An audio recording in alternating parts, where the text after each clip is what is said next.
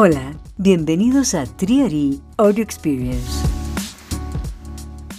El podcast de tecnología e innovación más escuchado en la industria del real estate en América Latina. Presentado por Andrés Leal, CEO de Triari, fundador y cofundador de Colombia y México PropTech. En este podcast encontrarás una mezcla de entrevistas con emprendedores, influencers, inversionistas, desarrolladores inmobiliarios y expertos sobre innovación, tecnología y estrategia inmobiliaria para ayudarte a crecer en tu negocio, así como ideas nuevas y actuales que grabamos originalmente para esta experiencia. Prepárate.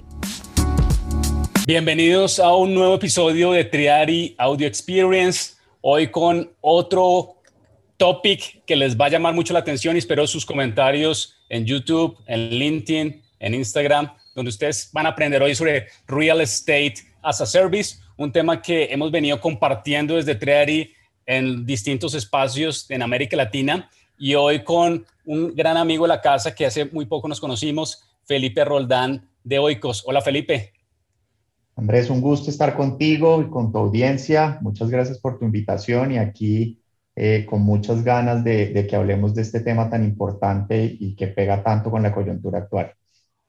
Bien, vamos a entrar en materia para hablar hoy de uno de los temas que ha venido generando distintas preguntas en la industria inmobiliaria, principalmente en América Latina, desde México hasta Chile, Perú, Colombia, Argentina, y es realmente cómo estamos repensando y reimaginando el modelo de negocio del real estate o de los bienes raíces. Y allí entran a jugar distintos stakeholders como los desarrolladores inmobiliarios, las empresas de tecnología PropTech, los edificios inteligentes. Y la pregunta antes de comenzar, eh, Felipe, y me gustaría que comenzáramos es, ¿cómo te imaginas que el modelo del futuro inmobiliario será exitoso? Yo creo que eso es lo que nos estamos preguntando todos en este momento, ¿no? Eh, sin embargo, yo pienso que ya hay algunas claridades o, líneas que, que nos hacen tomar decisiones hacia dónde tenemos que caminar. Y aquí eh, también es un poquito más fácil para nosotros porque hemos visto lo que ha pasado en otros mercados. Entonces, de alguna manera, eh, combinas insights, traes el modelo de negocio acá y ves cuáles han sido los cambios que ha tenido afuera y puedes predecir de alguna manera qué va a pasar. Pero, pero sin embargo, yo creo que la conclusión definitiva es eh, los que estamos dentro de este sector, no podemos hablar de la industria real estate, yo creo que tenemos que hablar de un sector, es un sector económico que está lleno de industrias. Eh, tenemos una claridad y es que vamos a tener que convivir entre modelos de negocio de ciclo corto y modelos de negocio de ciclo largo. El modelo de, negocio de ciclo corto es el tradicional que hemos hecho, por ejemplo, los desarrolladores, en donde pues básicamente, para no entrar en detalles, negociamos un lote, eh, sobre ese lote construimos una prefactibilidad, estructuramos un proyecto, salimos a preventas, eh, desarrollamos, entregamos, hacemos el éxito y nos fuimos, ¿ya? Sea vivienda, sea comercio, sea oficina, sea lo que sea. Eh, y eso es un negocio de ciclo corto porque puede durar entre, no sé, 12 meses, 36 meses, dependiendo de cómo estructuras el proyecto. Pero ya cuando piensas en negocios de ciclo largo, eh, eh, ya el orden de los, de, los pasos de la cadena de valor cambia o sea, dramáticamente. Dramáticamente y además entran nuevos aspectos a, a ser tenidos en cuenta con mucha relevancia. Y aquí entra el tema de los datos y entra el tema de PropTech y ya empezamos a, a ver cómo se integra toda esta nueva realidad dentro de esto. Entonces, a partir de un master plan de datos, a partir de un análisis profundo eh, bajo los estudios tradicionales que hemos hecho de mercados, más los estudios de datos que podamos tener y recopilar, etcétera, etcétera, pues vamos a sacar un producto al mercado eh, pensado en un negocio de ciclo largo, es decir, cómo no pensamos en el inquilino que va a tener ese producto, sino que pensamos en el usuario que va a tener ese producto. Y aquí aparece un concepto muy interesante, o sea, los, los tenedores de tierras nos volvemos marcas, ¿ya? Y, los clientes que, que, van a utilizar esos activos se vuelven como miembros, por eso uno, como members, por eso uno empieza a hablar de un, de un modelo de negocio que está atado al servicio y por ende se vuelve un modelo de negocio de ciclo largo. Entonces, ese sería como, como eh, eh, eh, esa Y en la que estamos hoy en día, en donde vamos a tener que aprender a convivir entre esos dos modelos de negocio, corto y largo, y entran una cantidad de stakeholders nuevos al, al, panorama con los cuales tenemos que aprender a trabajar y entender que generan valor también. Y son game changers que vienen a transformar ¿no? la manera en que veníamos desarrollando el modelo de negocio como tú le dijiste, en algunos de los sectores, pues el sector residencial, el comercial, el de, el de mercado de capitales, el del fondeo de los, de los fondos. Y, y, creo que hablaste varios puntos allí, Felipe, y hoy que estamos hablando de Real Estate as a Service, y ahorita lo vamos a, a conversar aquí con Felipe sobre el concepto, porque muchos desarrolladores, muchas startups eh, los bancos están viendo distintas alternativas en este concepto de real estate service que ya, que ya lo quiero que lo toquemos, pero tocaste varios temas importantes y, creo yo que bajo ese, esa pregunta de cómo serán esas empresas de real estate exitosas en, el futuro o en el hoy, eh, lo, conversamos hace poco en nuestro masterclass, Felipe, donde tuviste la, oportunidad de participar con nosotros. Desde mi visión, creo que va a ser un, un futuro colaborativo, donde todos nos conectamos, todos tenemos una experiencia en nuestro core de negocio y vamos a poder crear valor para los clientes. ¿Cuál es el cliente? No sé, el cliente de los eh, de vivienda, los de renta, los que están en los centros comerciales, los que están en retail, que hoy vamos a, ver un caso con, con Felipe Roldán, que es el, gerente de estrategia y de innovación del grupo Oikos aquí en Colombia. Ahorita nos, nos cuentas un poco más de ti, Felipe. Creo que va a ser una, industria colaborativa. Tenemos que ir hacia una industria de, trabajar entre todos y, aportar nuestro granito de arena para poder empezar a desarrollar no solo proyectos, sino empezar a pensar realmente desde la perspectiva del cliente cómo podemos agregarle valor. Y en ese sentido, Felipe, te quiero preguntar, desde tu experiencia en la industria en los últimos años, ¿cómo te conectas con el concepto de real estate as a service? Y para que lo vayamos eh, conversando aquí en el podcast y, yo haré ahorita mi definición, pero me gustaría escuchar tu definición y cómo te conectaste con este, cómo, lo encontraste. Ok. Eh, antes de tocar ese punto, quiero tocar algo y, recalcar algo que tocaste que me parece fundamental y es el tema de, de un ecosistema colaborativo dentro de todo lo que está pasando actualmente. Y eso, y eso es algo que los desarrolladores tradicionales tenemos que entender y es un gran paradigma que tenemos que trabajar, ¿ya?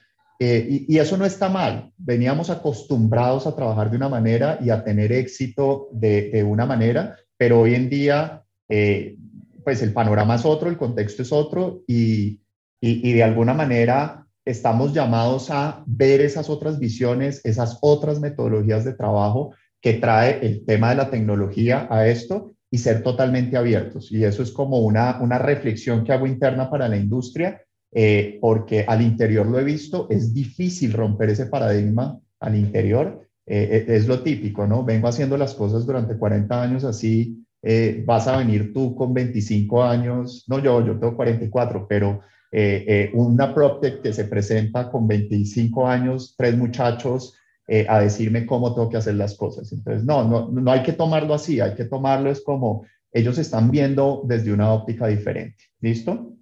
Y, y a tu pregunta de cómo me, me conecto yo con este nuevo paradigma, cómo estoy tratando de dejar el otro y conectarme con este nuevo paradigma, que es un reto además delicioso y, y, y, y muy retador, valga la redundancia. Eh, a partir de esa conclusión, a la que llegué y que te comentaba en la primera intervención. O sea, llega, estamos en esa Y en donde lo básico y estratégico es, hay negocios de ciclo corto, hay negocios de ciclo largo. Eh, ¿Cómo yo, como un jugador dentro de esta industria, eh, puedo hacer un choice y eh, hacer una escogencia de me meto por algo que no he hecho? O sea, no, no me he metido en un modelo de negocio de ciclo largo nunca, eh, o por lo menos no sabía que me había metido en un negocio de ciclo largo nunca. ¿Listo? Entonces ahí empieza el tema y para poder entender el real estate as a service como concepto, creo que lo primero en lo que hay que pensar es cuál es el uso que se le va a dar a ese activo inmobiliario. ¿Listo? Antes partíamos de un paradigma que era yo entrego un activo inmobiliario y de ahí en adelante no me importa qué va a pasar con ese activo inmobiliario porque yo ya lo vendí, lo entregué. Eh, recogí o, capturé el valor que tenía que capturar y me fui para otro proyecto. Aquí es, yo estoy entregando un activo inmobiliario a un usuario que lo va a usar y yo voy a acompañarlo durante todo ese proceso de uso para generarle el máximo valor posible como un servicio, y aquí entra Procter y cualquier cantidad de cosas, eh, y, el tema funciona. Ahora, lo interesante de esto eh, es que esto ya existía hace mucho tiempo, ¿ya? En la informalidad. Y yo utilizo mucho un ejemplo y, lo pongo y lo puse en la junta directiva del grupo empresarial Loicos en alguna oportunidad. Para los que están en Bogotá, y no sé cómo se llamará en otras partes de, Latinoamérica lo que voy a decir, pero en Bogotá existe algo que se llama los inquilinatos, ¿ya? que son casas en el centro de Bogotá en donde vive mucha gente. Y cuando tú te metes en un ecosistema de esos, porque yo lo hice para vivir la experiencia de qué pasaba, encuentras que dentro de ese ecosistema hay una cantidad de servicios asociados, ¿ya? Y hay flexibilidad y hay una cantidad de cosas. Eh, entonces el modelo de negocio sí existe. Entonces alguien que tenía una casa en el centro de Bogotá de muchos metros cuadrados dijo, oiga, yo, por el fenómeno social, por el desplazamiento, por lo que sea, cosas tristes que pueden pasar en el país, eh, está llegando una gente que necesita un cuarto para vivir, ¿ya? Y necesita unos servicios adicionales. Pues yo puedo ofrecer eso a través de este activo inmobiliario y entra desde la informalidad a ofrecerlo, ¿ya? Lo interesante es que en ese ecosistema del inquilinato pasan muchas cosas. Y si eso ya lo extraes y lo llevas a un modelo de negocio y dices, ok, este fenómeno social no solamente pasa en el centro de Bogotá, sino que puede pasar en la zona estudiantil, puede pasar en la, en la, en la zona industrial, puede pasar en la zona financiera, pues empiezas a entender que si hay una cantidad de servicios que puedes ofrecer a través de un activo inmobiliario bajo un modelo de negocio de ciclo largo y hasta ahí vas bien. Pero el paso siguiente es, oiga, para hacerlo bien necesito tecnología. ¿Ya? Y, allí quería, Felipe, complementar lo que acabas de decir, porque muchos de los que nos están escuchando hoy en México o en Chile o en España, eh, escuchando el podcast y los que nos están viendo ahora en YouTube, es la primera vez que escuchan el término as a service. Y quiero agregar aquí para, para explicarlo qué es el concepto del as a service. Y básicamente el as a service viene de, de un concepto de velocidad, de conectividad, de tecnología y cómo las empresas en otros sectores han venido usando esas características de infraestructura y de software para empezar a ofrecer un modelo de negocio alternativo al que hemos venido estado acostumbrados, en este caso en el sector de, bienes raíces o real estate. Que lo interesante del as a service es que, como tú lo decías, Felipe, y los que nos están escuchando y viendo, es que tienes la oportunidad de monetizar, en este caso, un espacio o un activo inmobiliario con unas características y con unas ventajas de empezar a obtener información muy valiosa para empezar a explorar, como tú le decías, Felipe, distintos modelos de negocio que ahorita nos van a contar, Felipe, qué están haciendo en grupos, eh, Grupo Oikos, aquí en Colombia, es uno de los desarrolladores inmobiliarios más importantes del país, y nos van a contar cómo están usando el Real Estate as a Service de cara a un negocio, a cómo empezar a desarrollar un modelo de negocio con, con estas eh, características. Felipe, basado en eso y, digamos entendiendo el concepto del as a service y el real estate, cómo se conectan esos dos, esos dos mundos, te pregunto, ¿cómo Grupo Oikos eh, tú identificaste eso como una oportunidad en, a nivel estratégico para empezar a desarrollarlo en alguna de las líneas de negocio de ustedes? Ok, entonces dentro del grupo tenemos eh, cuatro unidades estratégicas de negocio. Eh, la más grande que es la constructora o la desarrolladora. era lo que hablaba un poco ahorita de, de que es el modelo tradicional, lo que hemos venido haciendo tradicionalmente de hacer negocios de ciclo corto, con mucho éxito durante 40 años. Eh, y hoy en día, con el boom de la vivienda de interés social en Colombia, con todo lo que ha pasado, eh, pues estamos muy fuertes con más de 19 proyectos eh, a nivel nacional metidos en el tema.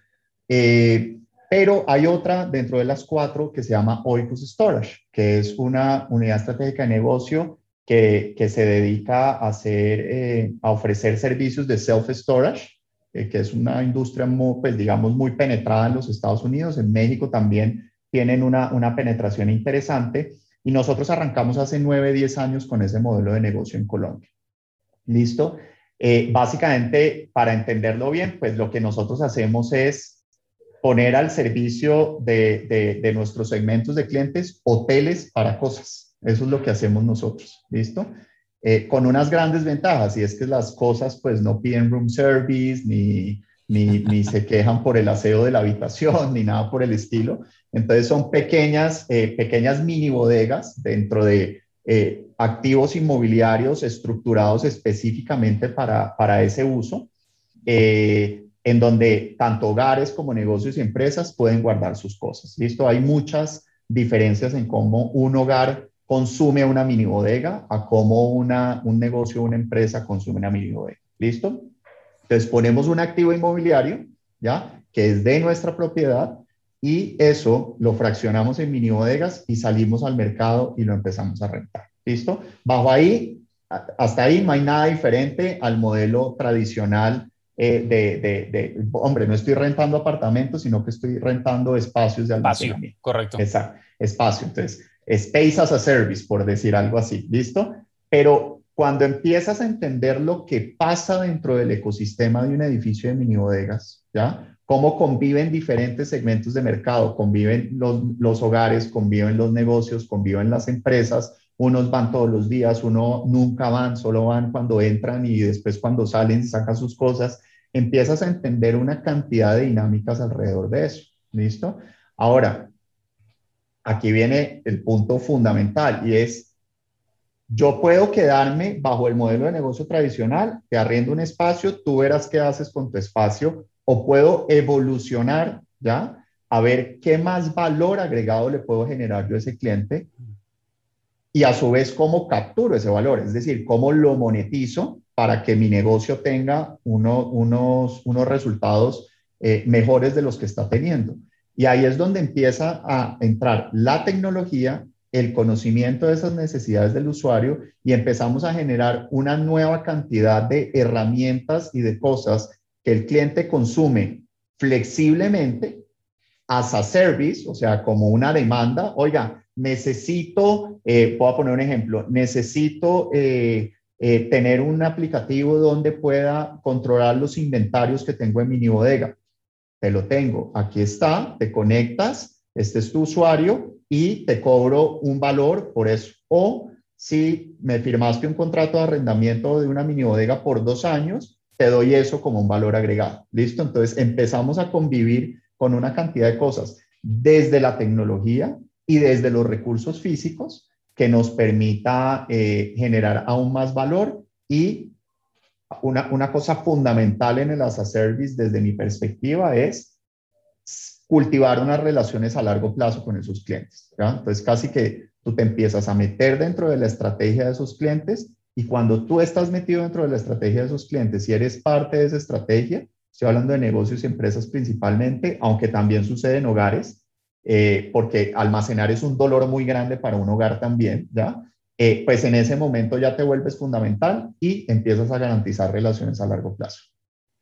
Allí, Felipe, tocaste varios temas interesantes. El primero que quería eh, complementar también es, si usted quiere abrir un core de tecnología en su negocio, es válido, va a requerir recursos, va a requerir inversión, va a requerir personas, talento digital y tecnológico. Por eso hablamos, entender muy bien el concepto del as a service. Necesitas infraestructura tecnológica sí o sí para empezar a desarrollar un modelo de negocios de estos.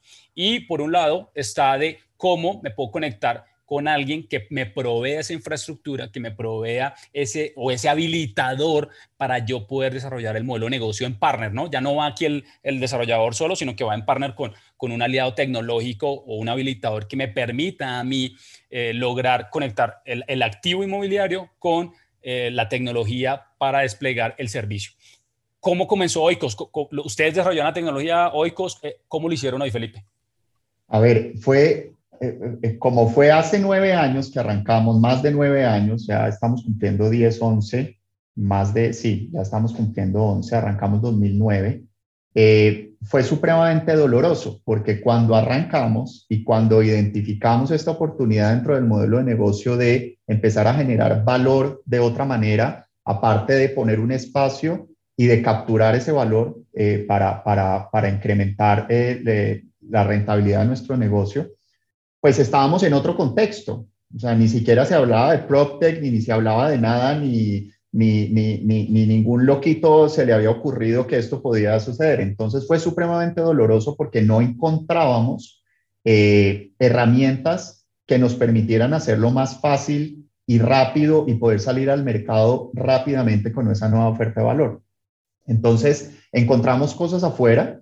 Eh, en Estados Unidos específicamente encontré eh, muchas herramientas que nos podrían servir, pero la integración no era fácil. ¿ya? O sea, no, no, no, no había una, una facilidad para que nos pudiéramos integrar.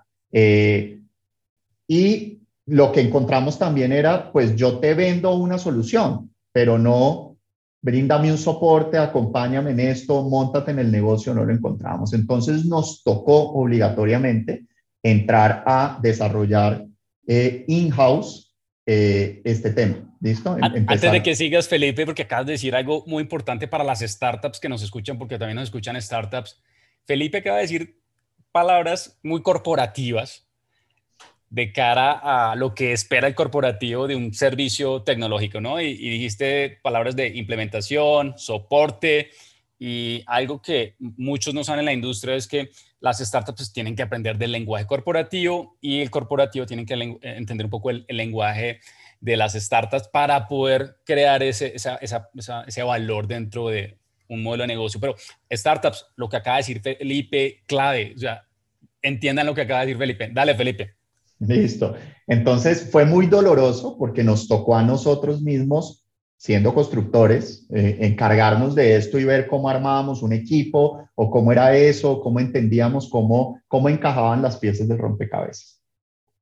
Cuando digo que es muy doloroso es porque tuvimos muchos fracasos durante el proceso, o sea, compañías de, desarrollo de software que nos acompañaron en un inicio eh, no, no, no, no, entendieron nuestra necesidad o lo que queríamos hacer. Eh, el tema del timing es supremamente importante.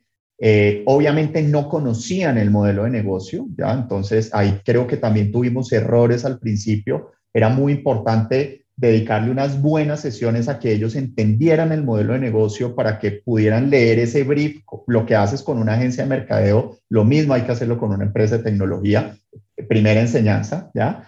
Y sobre esa base tuvimos muchos, muchos obstáculos, obstáculos, obstáculos, hasta que logramos eh, empezar a desarrollar y esto empezó a tener cara y posteriormente explotó, porque a partir del primer desarrollo que fue un ERP, entre comillas, que nos permitiera manejar nuestro negocio desde, desde el CRM hasta el servicio al cliente. Eh, y obviamente pensando en el master plan de los datos que íbamos a recopilar en toda esa cadena de valor, eh, pues ya el tema después eh, crecerlo es relativamente fácil porque ya empiezas a sacarle aristas a ese mismo sistema y lo empiezas a conectar con otras cosas. Entonces, ese proceso inicial fue doloroso, fue in-house, y después empiezo eh, yo a involucrarme eh, un poco más con el ecosistema PropTech que estaba empezando a nacer en Colombia, del cual pues tú eres fundador y, y, has liderado muchos de esos procesos y empiezo a conocer una cantidad de, de, de PropTech, de startups relacionadas con el, con el PropTech, en donde empiezo a identificar que nos pueden generar valor y que nosotros también les podemos generar valor como corporativo a esas PropTech para que tengan un proceso de crecimiento y de, y de desarrollo mucho más importante. Entonces, así es como me conecto. Entonces, la respuesta es, esto ha sido doloroso, pero ha sido de mucho aprendizaje y hoy en día, afortunadamente, hay un ecosistema PropTech que en Colombia ha crecido de una manera muy interesante y nos hemos podido empezar a hacer esa amalgama que tú decías. Ahora, quiero decir esto, los que conocemos y vivimos los dolores dentro, de dentro del sector de real estate o el sector inmobiliario somos nosotros, los que hemos estado durante muchos años acá. Y creo que eso no ha sido todavía suficientemente explotado por las PropTech, ¿ya? Entonces, las PropTech, bajo sus metodologías que manejan ustedes muy bien, identifican un dolor dentro de la industria, empiezan a trabajar sobre ese dolor, eh, y dan una solución. Y eso está perfecto, ¿ya? Pero no tienen una, ellos no tienen una relevancia dentro de la industria, no es una marca conocida, etcétera, etcétera. Entonces, creo que hace falta trabajar más de una manera colaborativa y yo lo he tratado de hacer así con las propias con las que trabajo. ¿Qué fue lo que hablamos? ¿Qué fue lo que hablamos en la previa, no, Felipe? ¿Cómo colaboramos? ¿Cómo cada uno de nosotros tenemos fortalezas, las startups tienen fortalezas, el corporativo tiene fortalezas y al final es entender cómo creamos valor entre los stakeholders. Exactamente. Y, y, venga, o sea, tan sencillo como venga, yo le cuento mis dolores como, como stakeholder dentro de esta industria que llevo 40 años metido en esto venga, le cuento los dolores. Eh, usted seguramente está identificando los dolores de mis clientes, pero yo también tengo dolores de acuerdo, internos. De acuerdo, de acuerdo. Tengo muchos dolores internos. Venga, se los cuento y de esa manera, venga cómo trabajamos juntos. Y adicionalmente, yo puedo tener capital, ¿ya? Para inyectarle a su startup y que crezcamos de una manera conjunta, ¿ya? Entonces, e, e, esa parte, eh, yo creo, Andrés, que, que, que es importante seguir evangelizando dentro del ecosistema PropTech, que, que, que nosotros como desarrolladores tradicionales también estamos aquí. Algunos tenemos ganas de participar en esta transformación, otros no han querido todavía, pero los que tenemos ganas estamos abiertos a, venga, rememos juntos y construyamos sobre lo construido. Me encanta escuchar estas palabras, Felipe, desde, digamos, de, de, ustedes como corporativo en Grupo Oikos para ir finalizando, pero antes de eso quería, quería agregar algo que, que dijiste muy, es muy importante para los desarrolladores, los, los corporativos que nos escuchan en México, en Chile, en Paraguay, los que nos están viendo ahora en YouTube, Felipe, y es entender que esto es un proceso de lecciones fallidas, es de testear, innovar, y innovar significa realmente que vas a fracasar también en el proceso, pero vas a aprender mucho y es lo que tienen las startups, que, que, uno está fracasando todos los días con su producto, con su plataforma, pero se para el otro día y soluciona rápidamente. Y estos procesos de innovación dentro de los corporativos, Felipe, como tú muy bien lo describiste en, tu última eh, intervención, son parte del proceso. Esto no, es, esto no es un libro de recetas, no funciona así hay que empezar a entender hacia dónde quiere ir la empresa y es parte del proceso que hacemos en y con nuestros clientes, Felipe, hacia dónde quieren ir ustedes. ¿Creen en esto o no lo creen? ¿Se comprometen con el cambio, que lo hablamos eh, recientemente hace un par de semanas? Es necesario comprometerse con el cambio, no simplemente, ah, eso es una tendencia, entonces yo me quiero meter en la parte digital o tecnológica. No, esto requiere eh, meterse en real estate service, requiere compromiso, recursos, inversión, entender por qué también lo quiero meter en mi estrategia de negocio como un, nuevo revenue o una línea de negocio, que es como ustedes lo identificaron en, en Oikos. Y al final creo que, Felipe, las organizaciones tienen que identificar eso que tú dijiste muy claro. Lecciones aprendidas, va a ser doloroso en algunos casos, pero pues hoy hay partners estratégicos que pueden ayudar en este proceso de digitalización y, y de colaboración y por último, eh, cómo empezar a abrir esos espacios de escuchar a que me pueda ayudar a abrir el espacio. Venga, yo tengo este problema en construcción, eh, tengo identificado una oportunidad de real estate as a service. Venga, ¿usted cómo me puede, cómo me puede colaborar? Y yo creo que allí es donde está la, la magia ¿no? De, del conocimiento de cada uno. Felipe, para finalizar y para contestar dos preguntas muy sencillas, el real estate as a service hoy en Oikos, ¿qué genera? Cuéntanos un poco de los datos ¿Cuántos storage tienen hoy en Colombia? Cuéntanos algunas cifras y, cuánto revenue está generando hoy en, el, en, el, en la línea de negocio del corporativo. Ok, perfecto. Eh, eh, a, eso iba, eh, porque lo, lo, lindo de esto es ver los resultados y que al final sí se materializan y que todos esos dolores o ese proceso doloroso que se vivió en algún momento realmente llegue a buen puerto. hoy en día eh, cuando nosotros arrancamos, digamos, con, con el cambio de, digamos, de norte estratégico, le dimos una vuelta al negocio del self-storage, teníamos tres complejos de mini bodegas, es decir, tres edificios ubicados en diferentes partes de Bogotá, eh, en donde prestábamos el servicio de arrendar espacios. Hoy en día, después de seis años de, todo este proceso, eh, donde hemos hecho todo lo que contaba ahorita. Tenemos 18 complejos de mini bodegas en la ciudad de Bogotá, ¿ya? o sea, 16 edificios. Estamos terminando de construir el primer edificio en Cali. Ya tenemos nuestro primer edificio en funcionamiento en Barranquilla eh, desde hace seis años que arrancamos con Barranquilla. Eh, estamos eh, empezando a, adecuar el edificio que vamos a utilizar en Bucaramanga. Entonces, cuando uno ve esto, dice, hombre, si ha pasado algo, ¿ya? Si ha pasado algo y esto ha derivado en unos resultados importantes. Y obviamente la facturación de Oikos Storage pues, se ha multiplicado por 10 en los últimos cinco años, ¿ya? Entonces, hoy generamos eh, una atracción importante dentro del grupo eh, el negocio tradicional de la construcción sigue siendo muy importante dentro del grupo, pero hoy tenemos otra pata que es el negocio de, self-storage bajo el concepto de que hablábamos ahorita, que genera una robustez dentro de la estructura del grupo importante y hace parte fundamental dentro de la estrategia de lo que vamos a seguir haciendo. Entonces, sí, sí, sí tiene, sí tiene resultados pensar por fuera de la caja, sí tiene resultados eh, apostarle a nuevas cosas. Obviamente es doloroso como todo. Eh, nosotros como, como, como constructores tradicionales, pues no nos podemos dar el lujo de, del ensayo y el, error que pueden tener las startups. O sea, yo no puedo construir un edificio y después tumbarlo porque no me funcionó.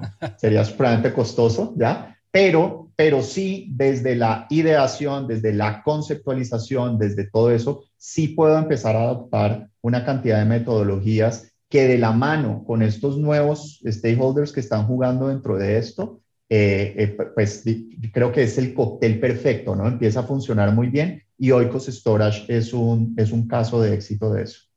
Allí te quería preguntar algo un poco más técnico, Felipe.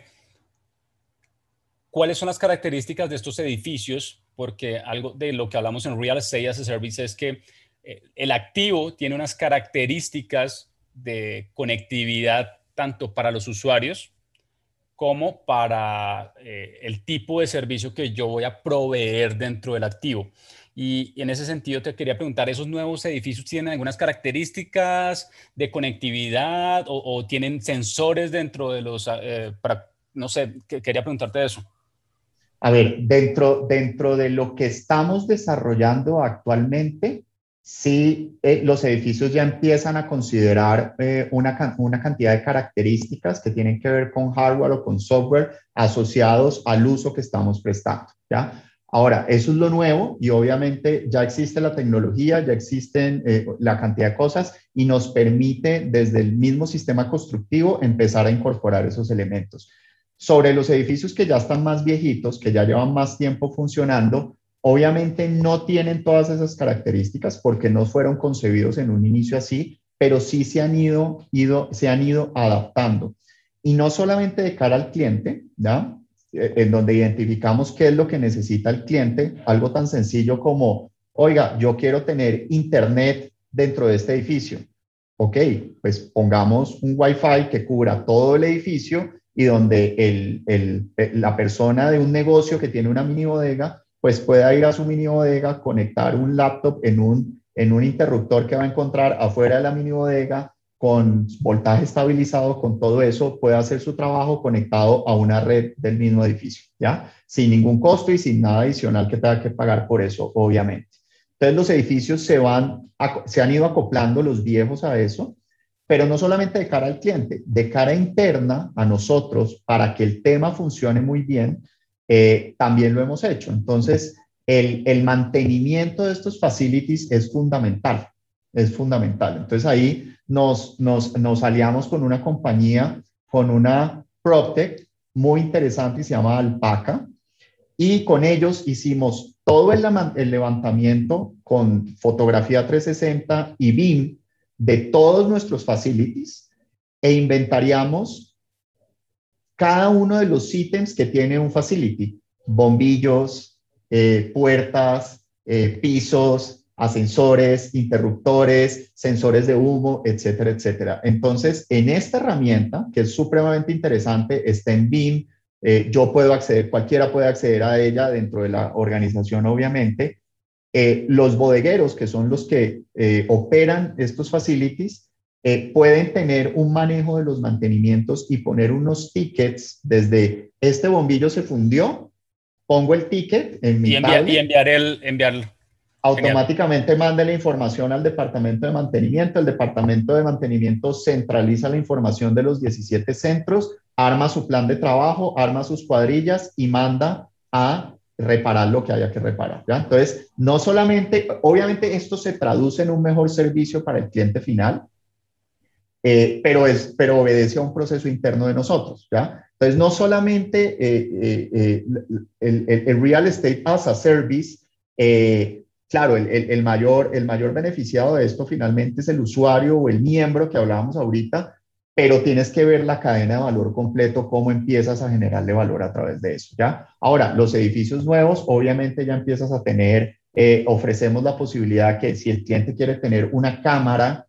dentro de su mini bodega, la puede tener. Eso puede sonar como, ¿para qué quiero tener una cámara dentro de una mini bodega? No, hay clientes que sí lo necesitan, por ejemplo, en negocios y en empresas, necesitan tener el monitoreo cuando su personal va a sacar o a meter una mercancía que se esté haciendo con reconocimiento facial, con lo que se necesite para que se pueda hacer. Los sistemas de control de acceso a los complejos de mini bodegas también empiezan a, a volverse eh, digitales, ¿ya? La huella digital, el reconocimiento facial para poder entrar a un complejo de mini bodegas. Si no estás al día con tus rentas, pues no vas a poder entrar, etcétera, etcétera. Entonces, todo esto, viéndolo pues como un conjunto, mm. es lo que empieza a generar un valor realmente clave.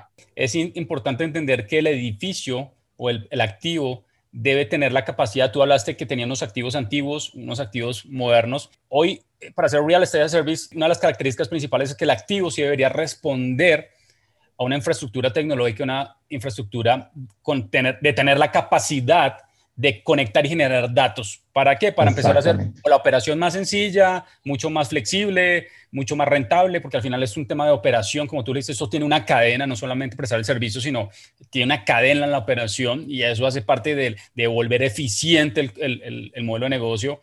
Y quería cerrar con ese tema, la, la, importancia del smart building, donde entra un concepto aquí también el real estate service, como ese smart building juega un papel muy importante eh, en el proceso del Real Estate as a Service.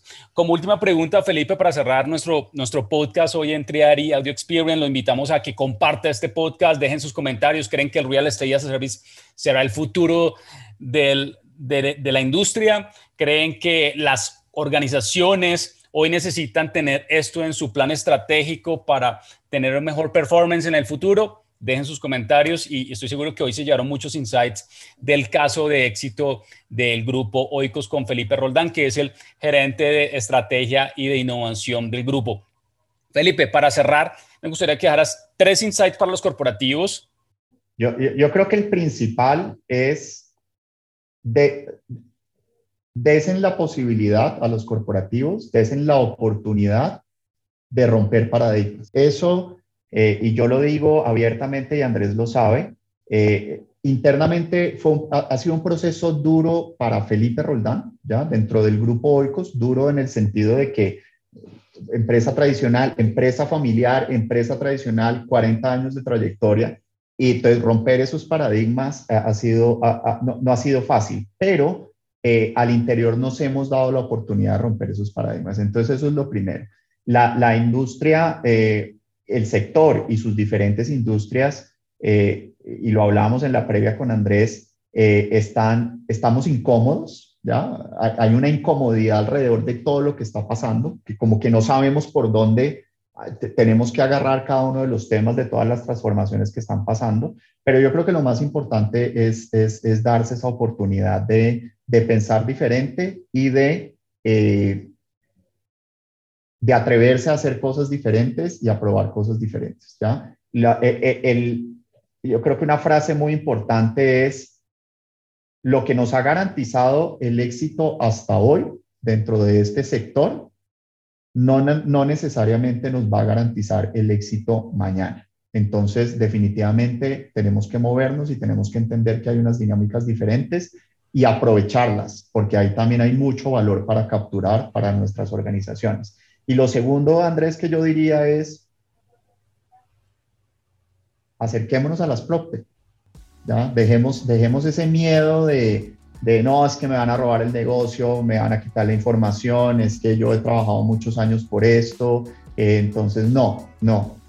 esas metodologías y esas formas diferentes de trabajar, esos modelos de negocio de ensayo y error, de probar rápidamente, de corregir, de metodologías ágiles, nosotros no somos fuertes en eso. Nosotros como, como, como sector no somos fuertes en eso. Y ese es el gran valor que nos pueden generar eh, eh, todos estos emprendimientos y todas estas y todo el ecosistema PropTech como tal.